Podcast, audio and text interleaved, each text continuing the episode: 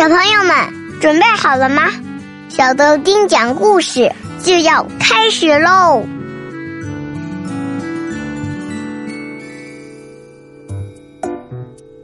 大家好，我是小豆丁。Hello，我是豆丁妈妈。大家好，我是豆丁爸爸。从今天开始啊，每周六我们都会给宝贝们讲一个原创恐龙故事《恐龙豆豆》。在这一系列故事中，宝贝们既可以走进恐龙乐园，增长恐龙知识，又可以学习一些好习惯。怎么样？你们准备好了吗？今天我们就来听这一系列的第一个故事《恐龙豆豆好习惯之保护小眼睛》吧。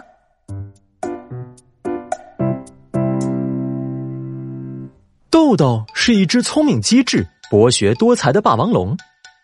他有一个古灵精怪的妹妹霸王龙聪聪，还有三个最要好的朋友三角龙壮壮、翼龙飞飞和蛇颈龙贝贝。他们和好多好多的恐龙一起生活在恐龙岛上，过着无忧无虑的快乐生活。有一天吃过午饭，小霸王龙豆豆、聪聪，还有三角龙壮壮、翼龙飞飞和蛇颈龙贝贝一起在搭积木。这时，突然听到外面传来嗷嗷的惨叫声。啊啊，疼啊，太疼了！大家放下积木，赶紧跑出去看，原来是高大的万龙，他把头卡在了阁楼的窗户里。豆豆关切的询问：“万龙怎么啦？”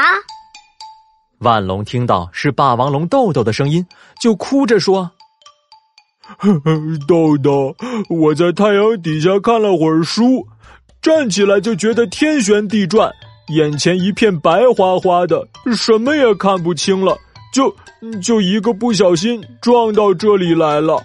你快救救我吧，豆豆！”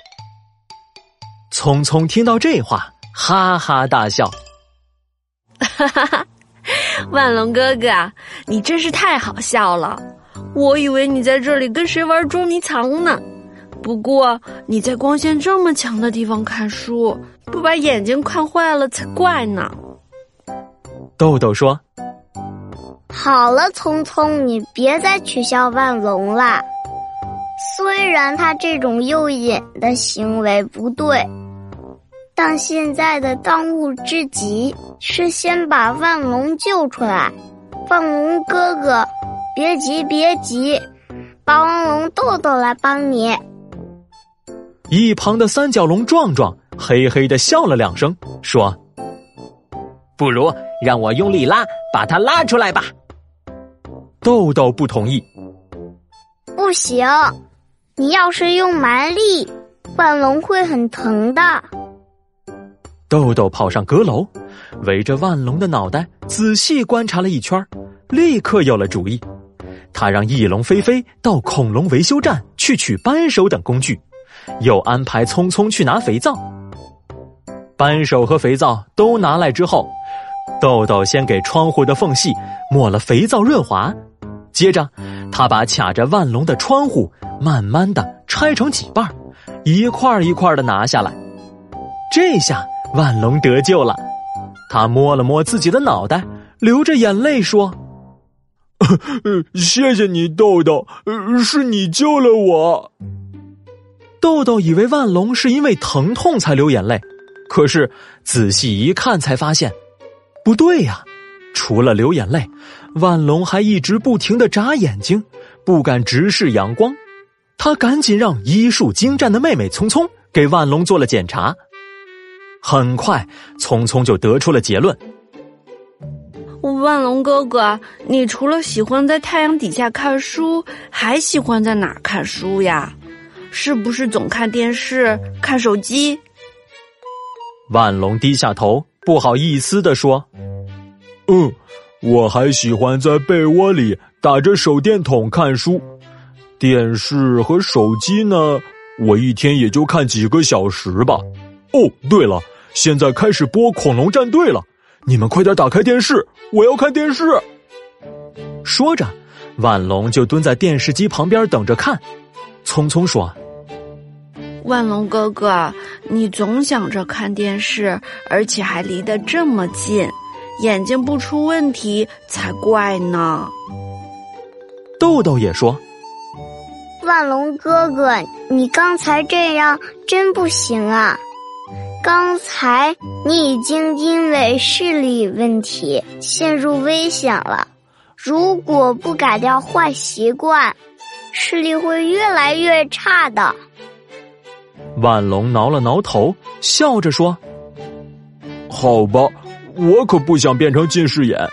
聪聪妹妹，我该怎么办呢？”聪聪回答道：“匆匆匆匆，往前冲！万龙哥哥，首先你要控制看电子产品的时间，每天最多一个小时。第二。”看电子产品或者读书的时候，一定不要在光线太强或者太暗的地方，要注意距离，不可以弯腰驼背，靠得很近或者趴着看，都不行。第三，要保持充足的睡眠，早睡早起，坚持户外运动，经常远眺，多吃绿叶的蔬菜和一些护眼的水果。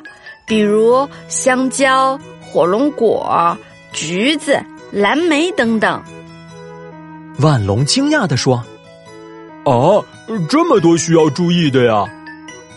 豆豆笑着说：“是啊，不过只要养成好习惯，这些并不难，对不对？”大家异口同声的表示同意。外面的阳光真好啊！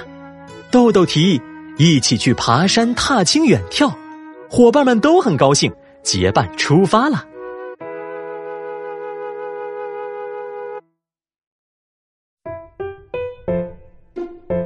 今天是全国爱眼日，宝贝儿们，你们记住聪聪说的爱眼小知识了吗？眼睛是心灵的窗户，宝贝儿们都要注意保护自己的眼睛哦。最后是恐龙小百科时间。万龙是地球上出现过的最大、最重、最高的恐龙，它能长到五层楼那么高，可以像起重机一样伸长脖子，从四楼高的大树上扯下叶子。万龙的平均体重达到三十五吨，相当于十头大象的重量。今天的恐龙小百科，你学到了吗？好了，宝贝儿，故事讲完了，你喜欢今天的故事吗？你最喜欢故事中的哪只恐龙呢？快把答案发送到故事下面的评论区，告诉我们吧。宝贝儿们，拜拜！小朋友们，拜拜！拜了个拜。